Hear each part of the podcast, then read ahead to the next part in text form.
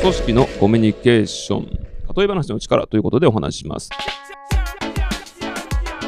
例え話は話の分かりやすさを飛躍的に向上させる力があります。分かりにくい大きな数字なども何かに例えると一気に分かりやすくなる。毎年東京で出されるゴミの総量は何々トンと言われるよりも東京ドーム2杯分に相当します。とか積み上げると富士山の高さと同じになりますと表現した方が圧倒的に分かりやすい。最も手軽にできる例えの方法は誰もがイメージできる生き物とかあるいは誰もが知っている人物に例えることが私はやりやすいと思っています。昨日は冬眠中のクマのようにぐっすり寝てしまいました。とか上司に怒られたんだけどガンジーのように耐えました。なかなかアイデアが湧かなかったんだけど一休さんのようにひらめいたんです。